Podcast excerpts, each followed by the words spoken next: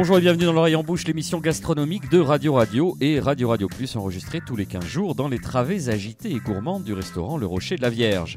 La positive attitude, chère à Laurie et Jean-Pierre Raffarin, guide désormais la nouvelle formule de l'émission, celle où celui qui sera pris en flagrant délit de plainte, de râlerie ou de récrimination vétilleuse se verra contraint de s'enquiller sans moufter quelques flacons de tariquet.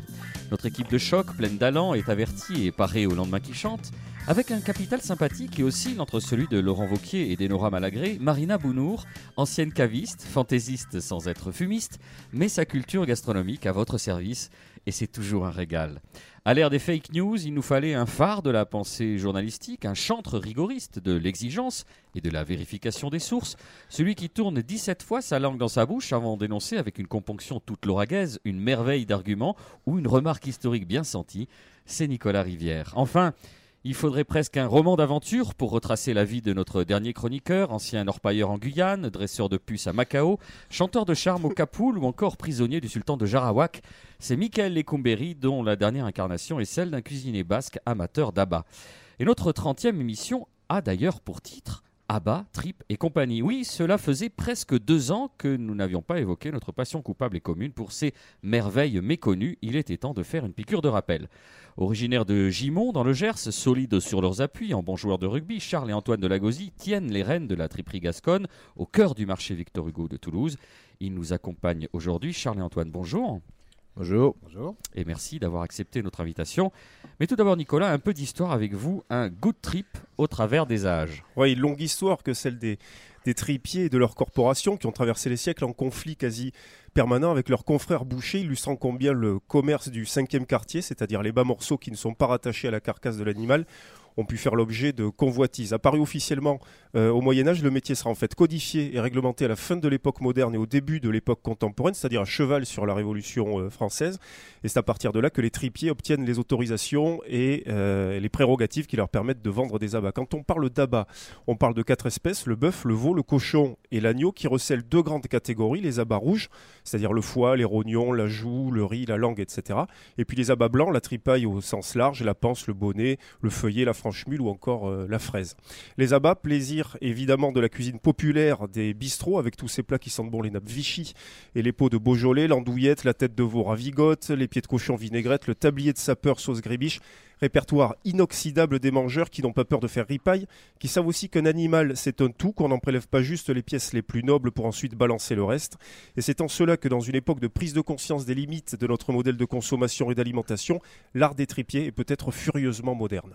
J'avais pas vu venir euh, cet argument-là, développement durable. euh. Et ben voilà, Ouais, c'est pas mal. on progresse. Et euh, si- il faut parler dans le micro, euh, Monsieur Charles. On va commencer avec vous, Antoine. Un, un- un parcours. Si, si, si vous avez des choses à dire, ça, regardez, vous le mettez comme ça, comme une, une glace qu'on suçote euh, l'été. Antoine, vous étiez professeur d'histoire dans une autre vie. Eh oui. Et dans une interview, vous avez déclaré Je suis reparti de zéro, j'étais le maître, je suis devenu l'élève. Mais j'ai la chance de m'initier au métier avec le meilleur tripier de France, c'est-à-dire Charles, votre frère. Donc au-delà de la florgornerie euh, familiale, euh, bienvenue. Euh, Qu'est-ce qui vous est passé par la tête pour abandonner l'éducation nationale et se lancer dans, dans la triperie? Euh, je m'ennuie un peu déjà. Et je voulais apprendre à faire un truc de mes mains. Étonnant. Ça tombait bien. moi qui aime bien manger, je trouvais que c'était pas mal de vouloir faire quelque chose de ses mains et de se faire plaisir. Donc bon, ben voilà, hein, avec mon frère, on s'est dit, tiens, pourquoi pas Il avait besoin d'un coup de main. euh, donc, euh, Vous n'êtes bah, jamais si bien oui. servi que par la famille. Ouais, voilà. Alors, euh, Charles, est-ce que Antoine était un, un bon élève? Parce qu'il venait de l'éducation nationale, il, est- il était plutôt dans les, dans les, les métiers dits intellectuels. Comment il a, vous avez réussi à le convaincre de, de- de devenir un bon tripier Enfin, vous J'ai pas eu à le convaincre parce que bon, euh, nous on est fils et petits-fils de commerçants. Je veux dire, nous on a, on a grandi dans la rue nationale à Gimont, euh, dans l'arrière-boutique de nos deux grands-parents paternels et maternels qui étaient dans la même rue. Donc, euh, si tu veux, on a- on a on n'a pas l'impression de bosser. Moi, ça fait, ça va bientôt faire 10 ans que je suis installé. J'ai pas l'impression de bosser. Et c'est tout naturellement quand on est venu, si tu veux. Il y a un côté très modeste quand même parce que dans ce métier, il faut, euh, vous le déclariez dans une interview, euh, c'est beaucoup de travail, il faut se lever à 3 heures et accepter de faire des heures. Et pourtant, vous n'avez pas l'impression de bosser? Ben, non. Bon, après, si tu veux, moi, quand j'ai, repris ça, il y a en 2010, euh, moi, j'étais, j'étais comme tout le monde, hein, je travaillais du lundi au vendredi, euh, j'étais euh, pour, euh, bon, pour un groupe de viande. Mais au final, t'es pas heureux, quoi. Il te manque quelque chose, quoi. Et- Pourquoi? Parce que vous n'êtes pas votre propre patron ou... Ben, en fait, c'est un peu, un peu, le- c'est un peu une liberté que tu achètes, en fait. Euh, euh, au bout d'un moment, je, je me voyais pas, euh, j'avais 24, 25 ans, je me voyais pas dans les 15 prochaines années faire ça, quoi. Et vous, vous- c'est pas un peu masochiste de se dire bon, ben, je vais me mettre à mon compte, mais de faire un métier, on va le voir, qui est un petit malheureusement tombe en désuétude et qui est difficile? Ben non, c'est, euh, c'est un pari, quoi. Alors Mais comment, si tu comment vous, veux- êtes- vous avez mis le pied dedans? Ben, en fait, euh, j'avais euh, Monsieur Dougnac, qui était mon prédécesseur, j'avais comme client, plus ou moins. euh. Et euh, à chaque fois, le type, on s'entendait bien, on discutait. Vous étiez dans la viande, hein, vous l'avez Ouais, dit. ouais, je travaillais pour le, groupe. groupe, qui, qui, Il y a Jean-Sylvain du CSA qui approuve. qui euh, grossiste en viande, donc pour l'abattoir d'Auch. Et, euh, et en fait, on s'en- avec ce M. Dougnac, on s'entendait vraiment super bien. Quoi. Et un, un jour, il m'a dit euh, Viens, passe, euh, passe me voir. Comme ça, comme ça. Je suis passé, j'avais jamais vu le marché. Mais euh, non, après, c'est le, le marché en lui-même. Euh, Comme je te dis, je suis fils, petit-fils de commerçant dans une rue commerçante. Euh, euh, Vous quand avez vu le potentiel quand on, était, quand on était gamin, si tu veux, on avait le, on avait le charcutier à côté, on avait, on avait quatre bouchers à Gimont, euh, il n'y en, a plus qu'un. Il y avait, il y avait tout, il y avait, mais il y avait tout. Enfin, il y avait une mercerie, il y avait tout. Et t'as plus rien maintenant. Maintenant, t'as déjà deux, trois agences immobilières, euh, des intérims, mais après des, des trucs vides. Euh, si tu veux, c'est vrai que tu rentres là, tu retrouves un peu ce. Enfin, moi, je me suis senti comme un poisson dans l'eau, mais direct. Donc euh, après, il m'a dit que voilà, il partait à la retraite, et bon, j'y vais, j'y vais pas, allez, chicha.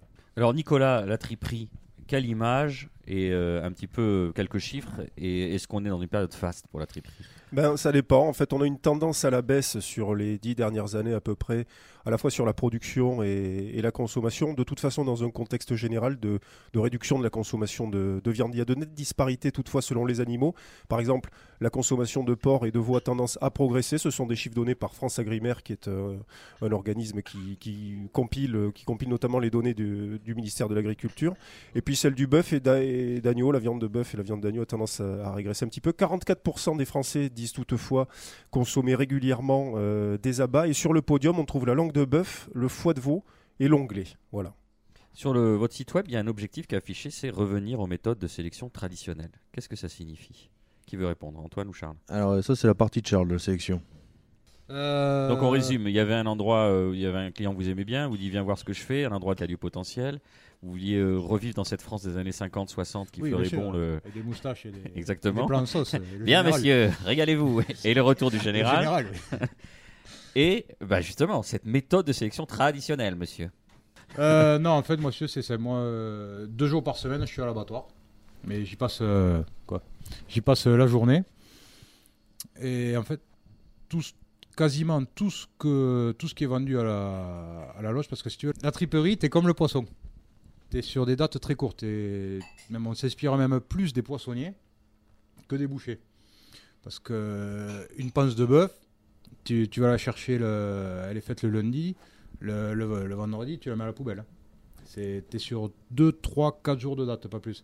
Donc, deux fois par semaine, on fait ici que 3 jours. Deux fois par semaine, en fait, euh, je suis à l'abattoir je trie tout.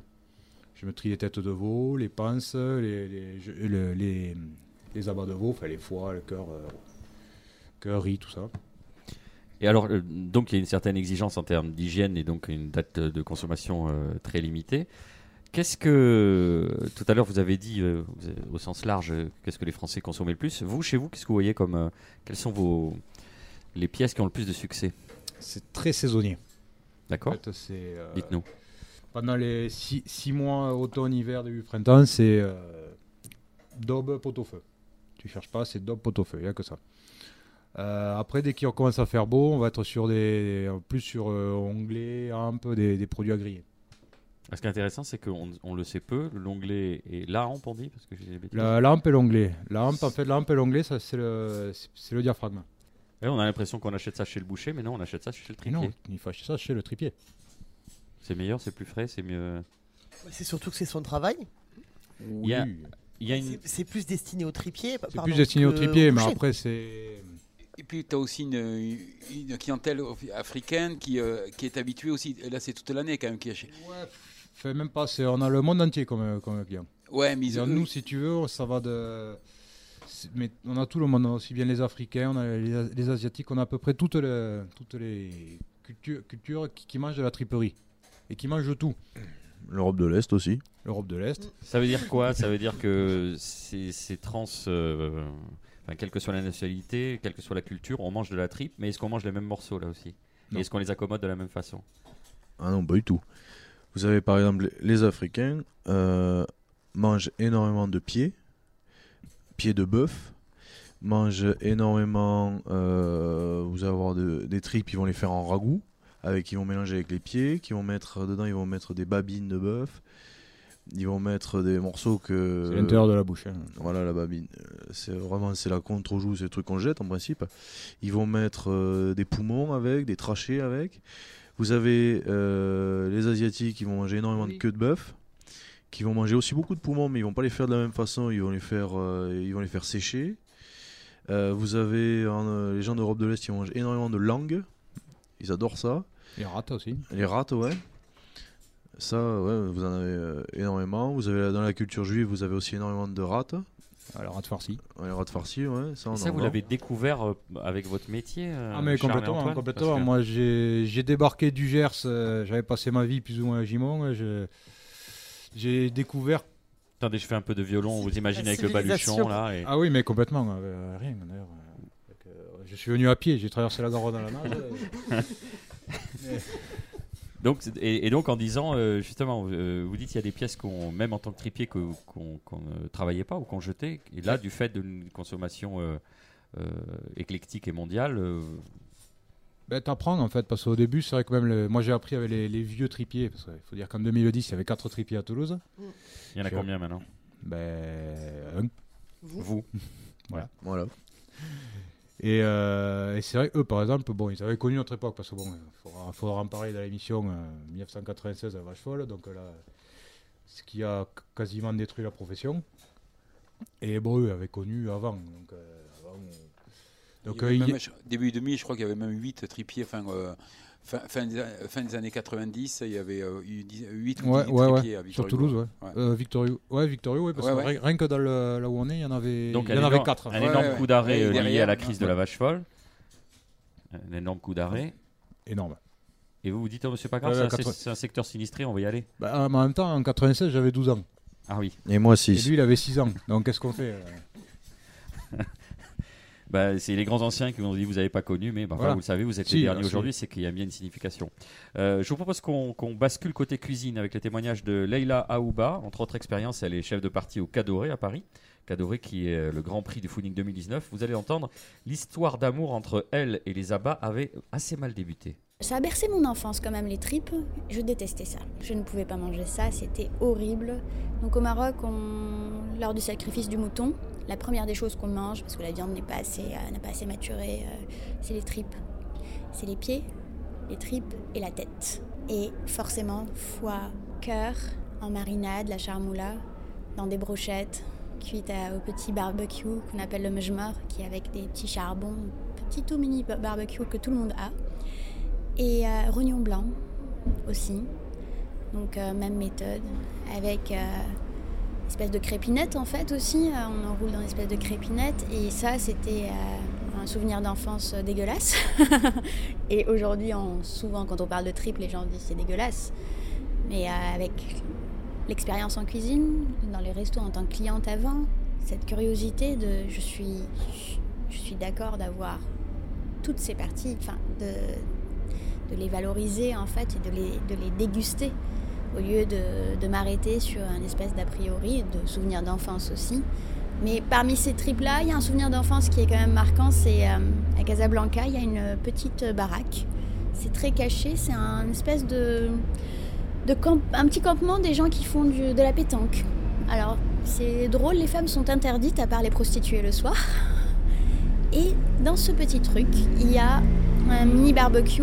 J'ai jamais vu, c'est mon père qui me raconte parce que c'est des sandwichs que je réclamais après l'école. C'est des sandwichs aux brochettes de, enfin, de cœur et de foie de volaille. Et c'est dans un sandwich avec les tomates, des oignons, C'est euh, limite une petite vinaigrette au milieu d'une petite euh, baguette. euh, et ça, c'était un bonheur absolu à manger. Je n'ai jamais pu voir le lieu. J'ai toujours eu mon papa qui m'en ramenait, donc ça a commencé aussi par ça. Ça, ça a été l'étape qui t'a permis ensuite de d'aimer le reste des, des produits tripiers. Exactement, ça a été le début de l'intérêt pour après les pieds de mouton, qu'on sert souvent avec euh, un légume qu'on appelle le gambo, qui est très gélatineux. Du coup, cette texture est pas agréable pour un enfant, effectivement. C'est euh, et la gélatine qu'il y a dans les pieds déjà, et les pieds sont servis, ils sont pas coupés en dés, ils sont pas dans une pâte feuilletée, ils sont comme ça. Enfin, c'est euh, du coup c'est euh, assez euh, abrupt. Et ça, c'est beau. Enfin, ça, ça amène au plat que j'ai découvert que Harry Lester en Auvergne, donc l'ancien propriétaire de Chassignol et actuellement propriétaire du resto Le Saint-Eutrope, qui est une un bistrot merveille en fait. Un monsieur anglais, inspiré par la cuisine française, anglaise et italienne.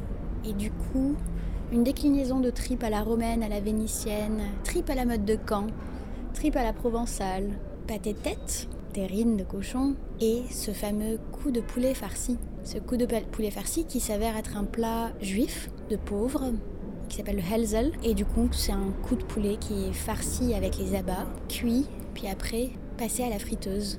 Donc cette espèce de la friture sur ce, ce- cette texture croquant et de, de moelleux à l'intérieur. Voilà, là c'était servi avec un chou euh, revenu dans du miso, donc cette espèce de une espèce d'ouverture sur la cuisine entre un miso euh, qui est un ingrédient japonais, un chou qu'on pourrait faire comme une choucroute en fait, et ce coup de poulet qui est un plat juif mais cuisiné par un anglais aux influences. euh, C'est voilà la beauté de la cuisine, c'est ça aussi. C'est euh, c'est pour ça que j'avais décidé aussi de, de travailler avec différents chefs de différentes origines. Je travaillais avec un seul chef français pour le moment, mais l'apprentissage n'est pas fini, donc euh, il y en aura d'autres.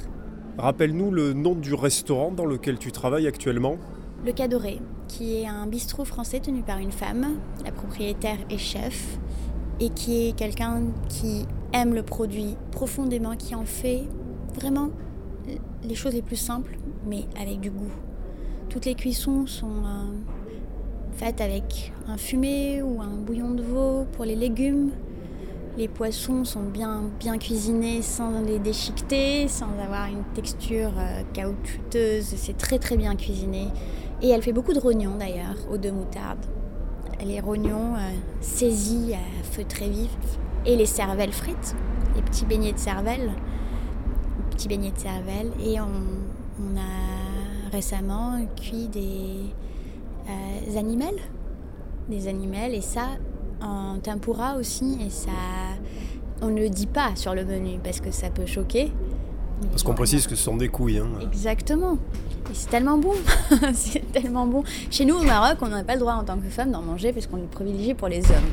On va voir pourquoi. Est-ce que ça pourrait augmenter le taux de spermatozoïdes? Je n'en sais rien, mais c'est bon et euh, moi je, veux en manger. Et là, c'était en friture encore. Bon, j'aime beaucoup la friture. Je trouve que ça, pour certaines choses, en fait, c'est. euh, Enfin, faut maîtriser la friture. C'est pas quelque chose de la friture kebab, en fait. Il faut. euh, on peut arriver à des choses merveilleuses avec la friture. Alors on parle souvent d'abats de viande, mais il ne faudrait pas non plus oublier qu'il existe aussi les abats de poisson.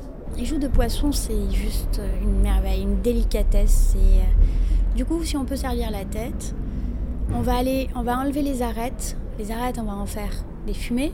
On va les utiliser aussi. On peut aller très loin et là, on pourrait aller vers le, vers le Japon et la façon dont ils font les katsubushi ou euh, des bouillons en fait un peu... euh, enfin type euh, panzu, je- c'est des bases en fait très algues, très poissons. Ben, on peut utiliser plein de matières qu'on jette à la base et ce fameux foie, le foie de poisson, c'est le foie de lotte qu'on connaît. Le foie de cabillaud, quand il est fumé, tu peux le fumer ou enfin, ou l'avoir comme ça, non fumé, et le mixer avec euh, du pain, de la mie de pain. Donc là encore un recyclage. On a du pain rassis, on le trempe dans le lait, on récupère ce lait, cette mie, le foie, et on fait une mayonnaise en fait, une espèce de mayonnaise à base de foie. Et ça a un goût exquis qui, euh, enfin c'est hyper bon. C'est hyper bon. C'est vraiment très bon. Donc foie de truite aussi. Et euh, à un moment, j'ai eu à faire un foie de turbo qui était énorme. Et on s'est dit, on va en faire quelque chose. Euh, quand on a sur la carte des choses comme ça, on a envie de savoir euh, c'est quoi, ça a quel goût. euh. Donc j'avais fait aussi des. J'avais fait une. j'avais proposé sur un menu à- au restaurant au passage où j'ai bossé à Paris, qui est un resto très, euh, on va dire, bistronomie, rock'n'roll, en mode. On peut servir des mamelles, des trucs comme ça, un chef complètement barré, mais qui m'a donné l'opportunité de servir des feuilletés. En fait, ces espèces de msemen, c'est des galettes marocaines qui sont sous forme de feuillage, en fait, un petit peu. Et à l'intérieur, j'avais mis des, euh, des abats de veau, cuits avec de la graine de nigel et des oignons, et euh, des tomates. Et ça, ça a été aussi... euh, Enfin, c'est surprenant.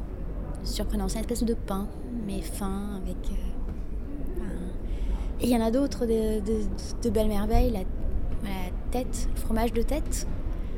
Quelle beauté. Enfin, c'est les cuissons les plus longues, les plus fastidieuses. Et euh, je me rappellerai toujours de ne pas avoir réussi à mettre la tête entière dans une marmite tellement elle était petite que j'ai dû la scier. J'ai scié la tête pendant 15 minutes. Et du coup, je me suis dit, oui, mais c'est pas grave. C'est, euh, ce sera une merveille. Donc, le fait de la mettre en saumure, cette tête, et puis après de la cuire pendant longtemps dans un bouillon aromatisé, et après de récupérer cette chair, donc de récupérer un maximum de choses de cette tête-là, et euh, de l'associer avec une langue fumée, par exemple, et de mettre ces espèces de d'étages, en fait, de tête, de langue, de persil, ou ce qu'on veut. Et cette beauté de, de, pâté qui, qui fige en fait, avec euh, ce liquide bien, bien goûtu en fait, c'est une merveille. Et euh, c'est une merveille, comme les terrines. euh, les abats, c'est.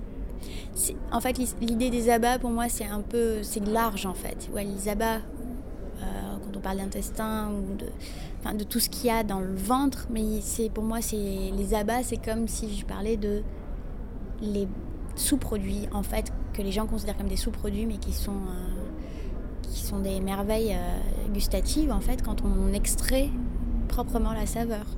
Merci Leïla. Merci Nico. Les merveilles gustatives, en effet. Alors, Michael Lecomberi, vous êtes réputé pour votre recette de fraises de veau.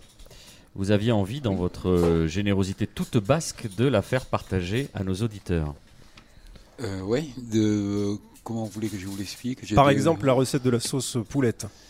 Alors, le bouillon est important, déjà. Alors, moi, je- le- la fraise, donc je la prends toujours chez Charles et Antoine. C'est le, dernier, c'est le dernier produit qui a été interdit, hein, qui est arrivé, je crois. que C'est, euh, Autorisé il y a deux ans. Voilà. Et euh, donc, moi, je la précuis, je la, fais, je la fais blanchir à peu près 20 minutes dans, dans- dans de l'eau, tout simplement. Ensuite, je nettoie. euh, Il y a un peu de gras au milieu, donc je, je la racle un peu avec, euh, avec un couteau. Et là, je, la- je vais la faire cuire. Donc ça dépend. Alors la sauce poulette, je, la- je vais la faire cuire dans un bouillon de, de veau, donc carottes, euh, tout ça. À peu près, moi, je vais jusqu'à. Alors il y en a qui la font moins cuire. Moi, je la fais cuire à peu près une heure et demie, deux heures, parce que c'est une consistance qui me convient moi, à moi dans, la bouche, quoi. Euh, Pas trop molle et un peu encore euh, craquante. Je fais bien réduire le, bouillon. Alors, euh, dès le départ, j'ai oublié de dire, donc sauce poulette, je mets des, du lard euh, dans le bouillon avec le- la fraise. Donc, on est étape 4, étape 2, étape Non, 1, voilà. étape 5. Vous Et la remettez, trappe- euh, étape moins 1. Non, non, non. Non, c'est important, la sauce poulette, le, le lard, quoi. Voilà. Oui, Et, euh, évidemment. Donc, ça va cuire une heure et demie, deux heures. Le bouillon va bien réduire. Et là, je mets un peu, je mets un peu de crème fraîche. Donc, c'est une crè- crème poulette euh, assez simplifiée. Donc, elle est un peu épaisse. Et voilà. Pour moi, c'est la. Eh ben, écoutez, c'était très, très parfait. précis. Et après, je peux. la- Donc, et si vous voulez, au lieu de mettre des lardons, vous mettez deux bâtons de citronnelle, vous râpez du gingembre, Ouais. carottes, euh, quelques, quelques épices, des graines de coriandre, euh, tout ça, et à la fin, vous avez un- un- pareil de, de la fraise avec euh, une petite saveur un peu, euh. Asiatique. C'est ce que je viens de manger. Alors écoutez, euh, chers auditrices, chers auditeurs, si vous réussissez à faire cette recette, écrivez-nous. Pourquoi Qu'est-ce qu'il y avait de compliqué Non, ça semble être une gageure. Allez, c'est pas grave, on va faire notre première pause musicale histoire de se dégourdir les esgourdes. On se retrouve après ça.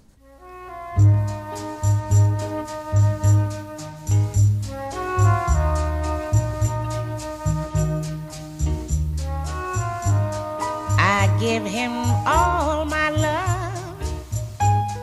That's all I do. If you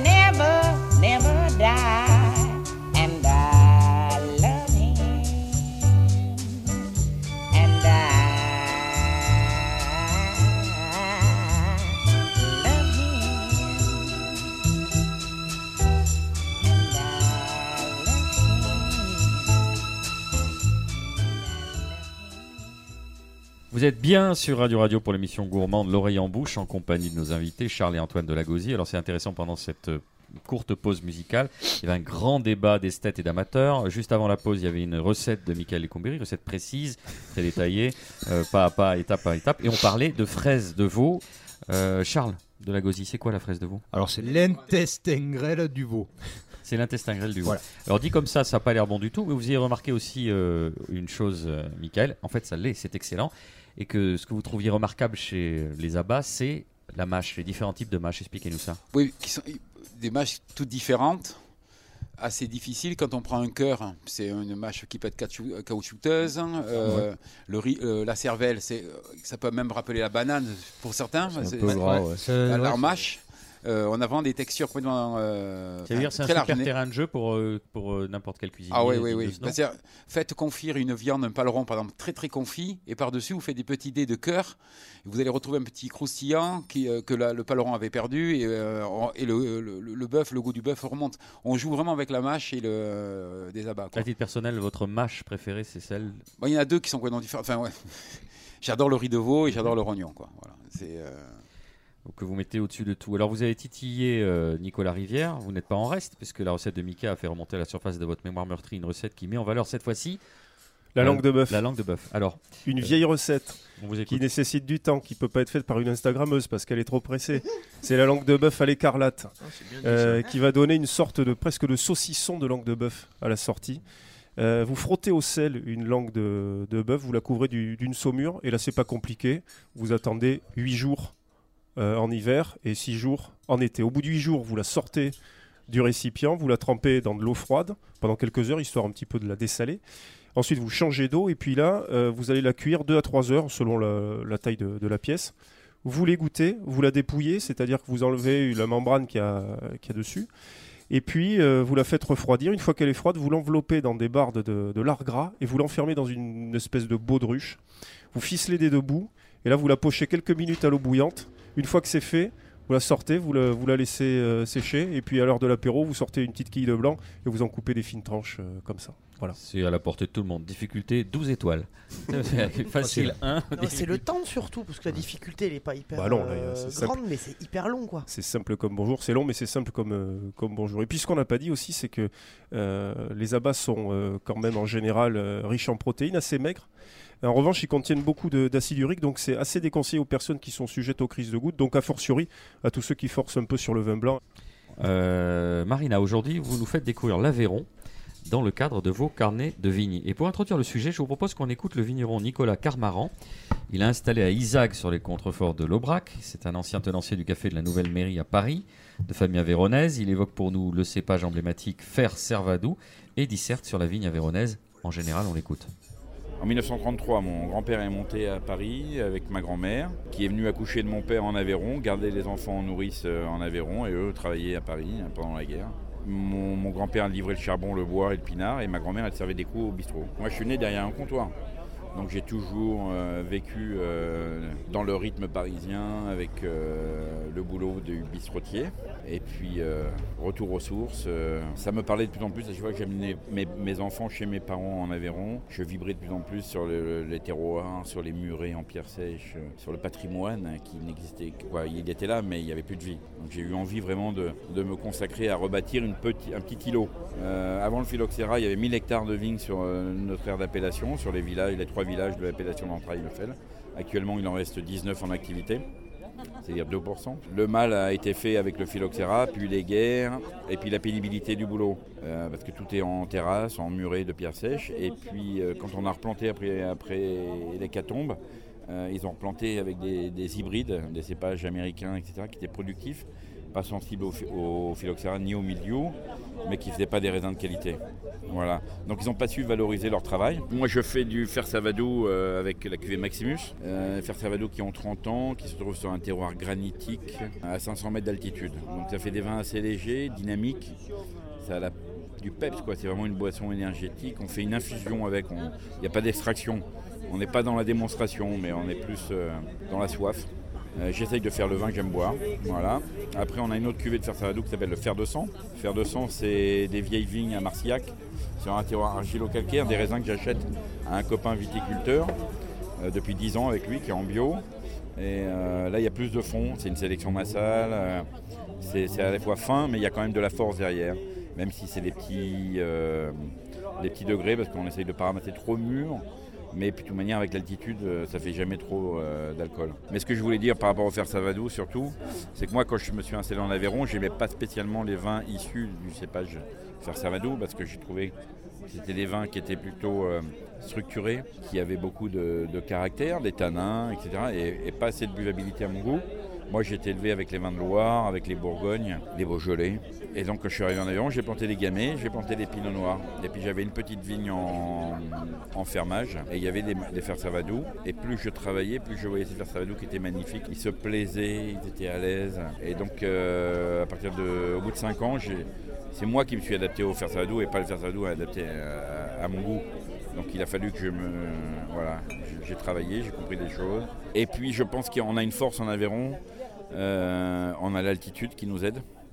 On a beaucoup d'humidité quand même, si on arrive à bien gérer les maladies. Et du coup, ça nous amène des, ça nous apporte des vins euh, euh, sur la fraîcheur. Et, on n'a pas trop d'alcool. Donc ça c'est bien. Par de nos jours, quand on goûte des Beaujolais qui font 15 degrés, euh, c'est pas ce qu'on a connu. Et, et je pense que l'Aveyron a de l'avenir là-dessus. Ouais, si on s'adapte, euh, on va se faire plaisir encore quelques années. Merci Nicolas, Bah, merci à vous. Hein. à bientôt. Santé. Santé. Alors, hors micro, on pouvait entendre notre invité euh, Charles Delagosie qui disait Bah, il n'y a pas de vin en Aveyron, il fait trop froid. Marina C'est Et si, il y en a, Ben, ben ouais, non, il y en a, il y en a, il y en a. il y a- Donc il y a le Marcillac, c'est l'appellation la plus connue hein, euh, de l'Aveyron. En fait, vous avez cinq appellations, euh, donc 4 AOP et une IGP. Donc je vous rappelle, AOP c'est appellation d'origine protégée et IGP c'est indication géographique protégée. Donc dans ces 4 AOP, donc il y a Marcillac dont je viens de parler juste à l'instant. Il y a Entraigue le Fel et non pas Entraigue et Fel. Euh, Il y a Estin d'où vient Valérie Giscard d'Estaing, ça vient de là, euh, qui est une toute mi- minuscule appellation, je crois que c'est la plus petite de France, euh, Estaing. Et en IGP, on a IGP Aveyron. Et pardon, la dernière AOP, c'est AOP Côte de Millau, qui est assez récente. Euh, donc oui, alors oui, on fait du vin, on fait du vin depuis très longtemps, parce qu'il y a des traces de, vignobles au Moyen-Âge euh, en Aveyron. Alors il parle du fer Servadou, il faut savoir qu'il a un autre nom qui s'appelle le Mansois. Le fer Servadou, on va aussi le retrouver sur euh, Gaillac. Alors effectivement, euh, comme disait le vigneron juste avant, euh, Nicolas Carmaran, on a quand même une idée du fer Servadou d'avoir des, rou- des rouges plutôt très structurés, très tanniques. Euh, ce qui moi me dérange pas forcément parce que je trouve que ça fait aussi partie de sa particularité.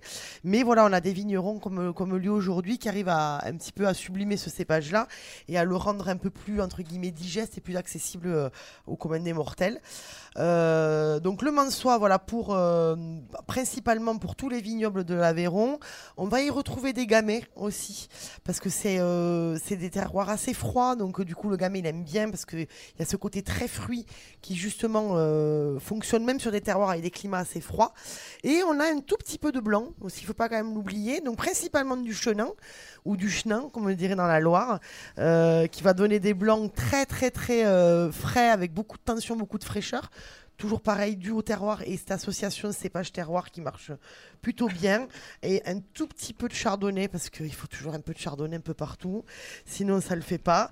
On sent une pointe de Euh, voilà. sarcasme. non, non, mais après, le chardonnay, euh, sa typicité, c'est que ça n'a pas vraiment en propre. Ça prend euh, le terroir sur lequel il est et ça peut donner de très très belles choses, le chardonnay, un, un peu caméléon, partout. C'est un peu un caméléon, exactement. Si vous Voilà. aviez un coup de cœur, vraiment, quelque chose qui sort du lot que vous aimez euh, de euh, en, en Aveyron. Ouais. Euh, ben moi j'aimais bien Mauvais Temps, la cuvée qui fait euh, Nicolas Carmaron, je trouve ça vraiment très très bon. Euh, et après c'est vrai que très sincèrement je vous avoue que euh, j'ai des souvenirs de Marcillac à l'école qui n'étaient pas forcément les meilleurs. Donc c'est vrai que malheure- malheureusement... mais il y a Losang del País. Oui. Qui, est- qui était très bon, enfin qui est toujours très bon. Exactement, c'est le domaine du cross. Voilà, domaine du Cros qui était très bien et qui a un peu le la tête de, enfin voilà, le, fer de lance de l'appellation Marcillac et de la région de l'Aveyron. Et en plus, ce qu'il y a de bien, c'est que c'est des vins justement en parlant de tripaille ben, qui fonctionnent très bien avec la tripe, parce que autant sur les blancs avec un tablier de sapeur, ça peut être magnifique parce que c'est quand même assez gras tablier de sapeur. Donc comme les blancs sont très tendus et très frais, gras, ça oui. fonctionne. Non, c'est pas gras du tout, c'est juste frit avec une, une super. euh, Enfin, c'est pané, sauté avec en plus On une, une doux. gribiche, une. Ah, c'est doux. C'est doudou. doux. C'est ça. Et autant c'est rouge, voilà, avec des tripes ou euh, des sortes de comme des pieds paquets ou des petits farceaux, des genres de trucs, euh, ça marche plutôt très bien. Nicolas Voilà. Rivière. Oui, pour citer quelques domaines donc, qui sont euh, à Marciac et dans, l'Aveyron. Donc, on a parlé du domaine du Cross de la famille euh, Tellier. On peut citer le domaine des Costes Rouges, le domaine de la Carolie également, et puis celui de Philippe Croizat, le domaine Laurent et le domaine de, de Limagne. Voilà, quelques, quelques vignerons et vigneronnes dont vous pourrez goûter les vins si vous êtes de passage euh, dans l'Aveyron. Merci, ça nous a donné envie. Dernière pause musicale de l'émission. Restez avec nous le temps de tout remettre en place dans notre studio restaurant.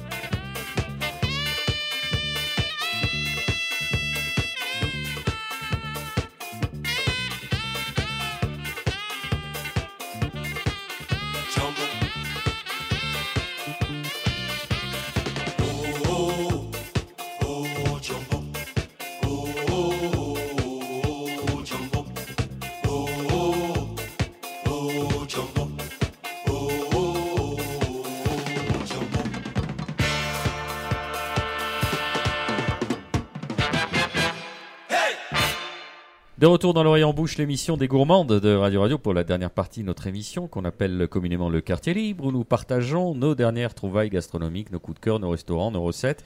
Euh, on va commencer avec euh, vous, le- notre invité Antoine Delagosie. Vous avez une, une recette à faire partager à nos auditrices? Une recette très pratique pour faire manger du foie de veau aux enfants. Alors déjà, vous allez acheter votre foie de veau chez le tripier. Ça tombe bien, il n'en reste plus qu'un. Euh, ensuite, votre foie Comment on de le veau. choisit bien notre foie de veau? Ah, On ça, fait confiance au tripier Voilà, vous faites confiance à votre tripier. Déjà, non, un foie de veau, c'est simple, parce que du foie de veau, il y en a énormément, énormément, énormément. Il y en a dans tous les restaurants, il y en a partout. Mais euh, 90% des- du foie de veau qu'il y a, c'est du foie de veau d'import, donc en seau, des foie de veau de veau hollandais malades. Donc euh, qui a à manger, c'est c'est pas bon. Enfin, Vous l'avez dans l'assiette, vous avez même pas besoin du couteau et vous pouvez même le manger à la cuillère. quoi. C'est de, c'est de la, c'est de la pâtée. Quoi. Il n'a pas de tenue. Non, il a aucune tenue. D'accord. Et le boulot justement que je fais à l'abattoir, c'est ça. C'est quand je vais trier les abats de veau, justement, je choisis chaque fois un par un. Vous pouvez prendre assez ferme, là, entre la couleur et le ferme. Très bien. C'est ça qu'on voit qu'il est bon. On fait confiance à son tripier. On continue Antoine Delagosie. Ensuite, vous farinez votre, votre tranche. Vous la mettez dans une poêle, moitié huile, moitié beurre, en départ à froid. Une fois que ça commence à mousser un petit peu et que justement votre beurre commence à, se resserrer, à s'évaporer, au lieu de le déglacer comme tout le monde fait au vinaigre, vous le déglacez d'abord au vin blanc, un vin blanc sec, et ensuite vous le déglacez au vinaigre framboise. C'est un peu meilleur. Pas besoin d'y mettre des oignons. et- Ça, c'est pour cacher le goût. C'est ce que les restaurateurs malhonnêtes mettent pour cacher le goût. C'est pareil, Mika. et, euh, et ensuite, vous n'avez plus qu'à le servir, à le manger comme ça. Et n'importe quel enfant le mangera. C'est un bon conseil. Mika, justement, vous avez été mis en cause dans vos pratiques et votre éthique personnelle. Euh, on va inaugurer un ce qui va être euh, dorénavant un rendez-vous régulier parce qu'on s'est rendu compte que vous avez une bibliothèque personnelle fort bien fournie en matière de livres de chef. Et cette semaine, un livre à chef, c'est autour d'Auguste Escoffier. Oui. Mais à l'honneur.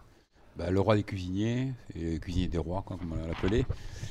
Euh, grand bonhomme qui a écrit euh, la Bible, on va dire la Bible pour, pour les cuisiniers, puis il a écrit un livre pour, uniquement pour les cuisiniers au départ, enfin pour, les, pour le personnel de restauration, quoi, euh, pour tout le monde. On est en quelle année Il meurt en 1935. 35. 35, à 85 ans. Il naît à Villeneuve-Loubet et il meurt à Monte-Carlo, donc euh, 37 km plus loin. Une vie pour faire 37 bornes. Un poil plus chic Voilà. à Monaco, quand même. Euh, son père était euh, forgeron, maréchal. Sa grand-mère, cordon bleu, comme toutes les grand-mères de cuisiniers finalement. C'est les grand-mères qui, euh, qui cuisinent. Il débute, euh, il avait trois ans qu'il avait des restaurants donc euh, à Villeneuve. Il débute euh, apprenti et euh, il finit, euh, il passe trois années là-bas à faire de- les- tous les restaurants quoi. Il finit chef à 17 ans Bon, dans, un des des petits restaurants très vite, rapidement. exceptionnelles. Oui, oui, oui, oui. Pourquoi est-ce qu'il a aussi, autant compté pour, les, pour les cuisiniers? Il va très vite théoriser. Non, ouais, je vais en venir après. Je vais quand même expliquer un peu sa vie parce qu'il a Ouais. une vie assez extraordinaire. Donc quoi. on a 17 ans, il est déjà, il est Ouais, déjà chef. très rapidement, À il a- 21 ans, il était mort. Voilà. Précocité Oui, oui, extraordinaire. à la guerre, en 70. Fini. Voilà. Cause des Allemands. Très rapidement, à 17 ans, il invente déjà la poire belle Hélène, c'est lui, d'entrée. Euh, Alors qu'on était déjà en train de- d'essayer de, séduire les femmes pour les uns ou d'apprendre à faire des roues arrière pour les autres. Exactement, tu comptes m'aider là, par la chronique, c'est bien. Un petit, un petit coup de chance, euh, il, rencontre euh, Bardou- euh, Bardouille, qui est le directeur du, euh, du Petit Moulin Rouge à Paris, un restaurant en pleine, en pleine vogue, quoi, qui l'embauche, qui craque sur ce, sur ce jeune homme. Il y monte, euh, cabaret mondain, champagne, enfin, la super cuisine. Et là, on est en 1865, il y reste trois ans. Euh, Jusqu'en 70, c'est la guerre. Il part euh, cuisinier pour les troupes, prisonnier. Il est cuisinier pour les prisonniers, dont, Mag- qui, euh, qui viendra un client assez fidèle euh, par la suite. Au retour de la guerre, il retourne au Petit Moulin Rouge. Et il s'est accommodé à la girafe à cause Voilà. du siège de Paris. Là, c'est la grande vogue, tout le monde y va. Euh, Prince de Galles, Magmahon, Sarah Bernard, voilà, cuisine commence à faire, à, à faire ses preuves. Très rapidement, il rencontre, et là ça va chambouler euh, vraiment l'histoire de cette rencontre va, va tout chambouler enfin, dans le- l'hôtellerie de luxe. Il rencontre César Ritz, avec qui euh, Carlton à, à Londres, il y restera 20 ans, euh, le Savoie, le Savoy, Euh, ils, descendront sur euh, Monte Carlo, euh, ouvrir le grand hôtel de Monte Carlo. L'été, ils iront. euh, euh, L'été, aller Monte Carlo. L'hiver, ils remonteront à Lucerne. Grande.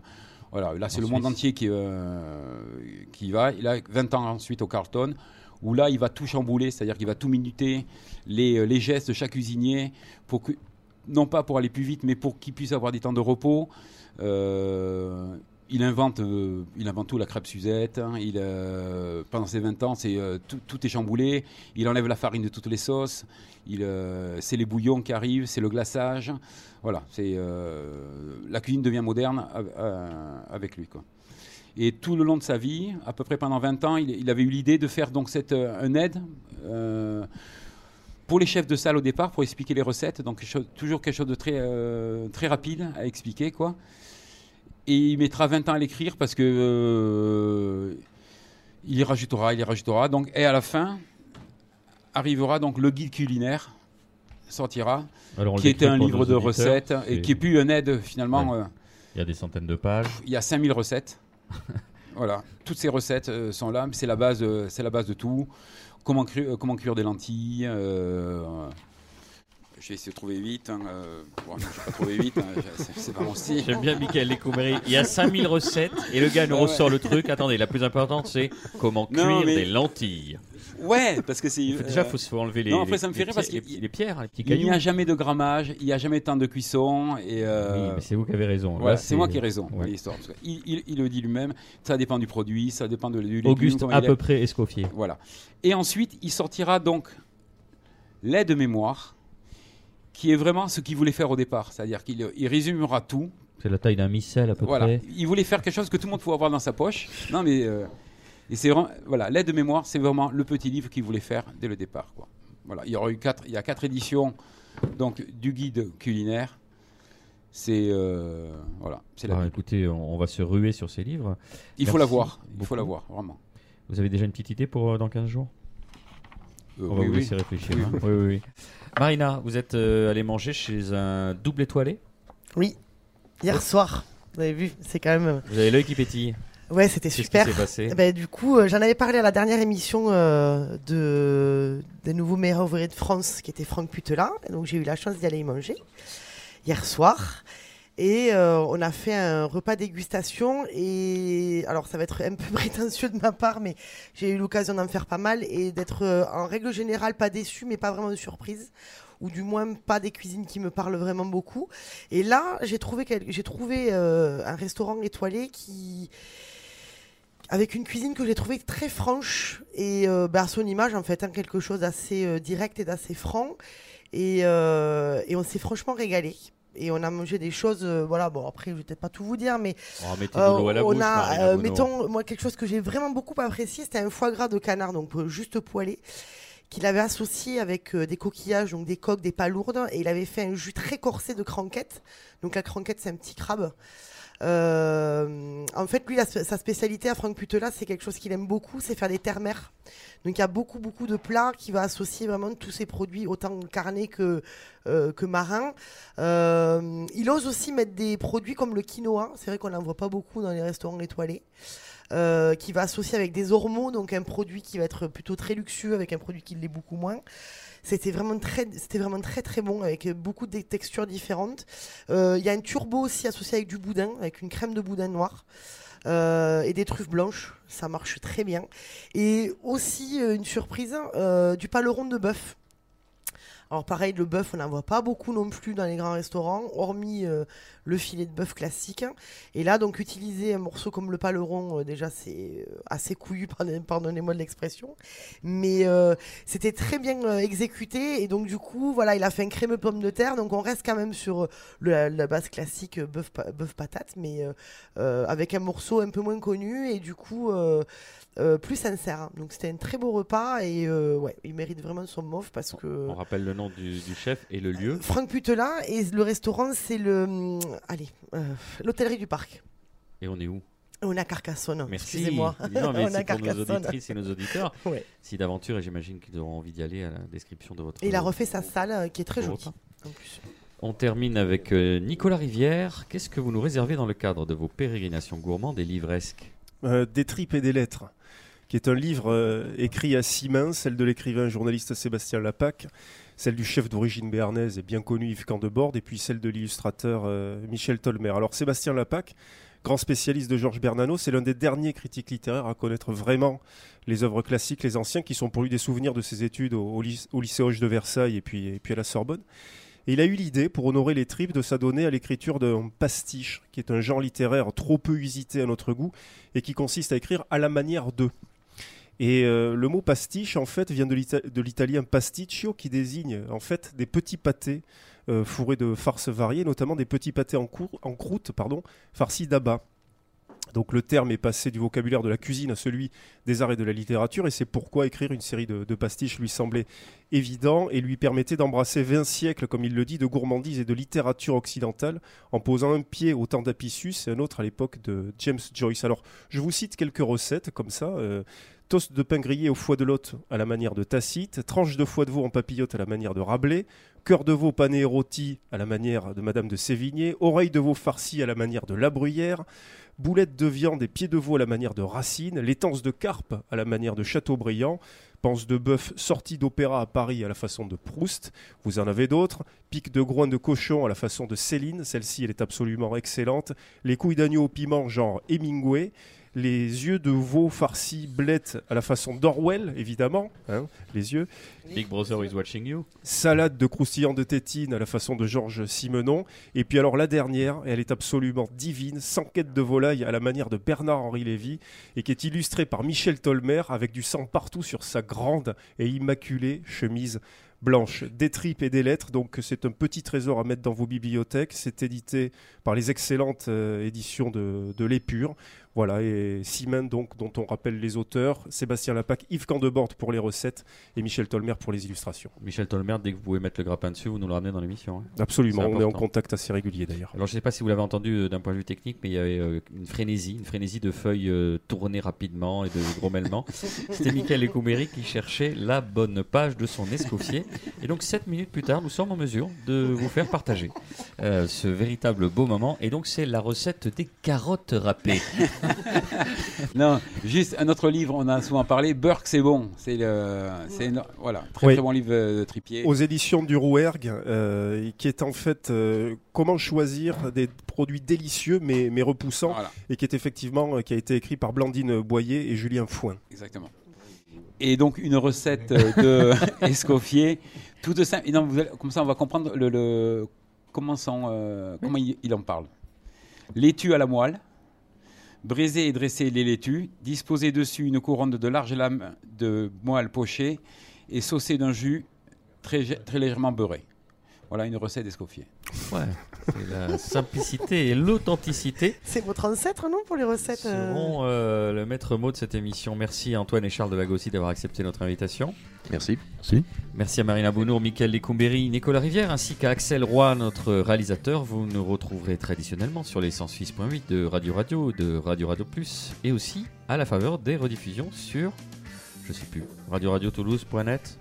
Exactement. Allez, vous continuez. On est aussi écoutable en balado-diffusion sur. iTunes, SoundCloud, Mixcloud et Spotify. Et pour conclure, je citerai Georges Perec. Il a voulu faire Proust et il a fait Kafka. Rendez-vous dans 15 jours. Merci de votre fidélité.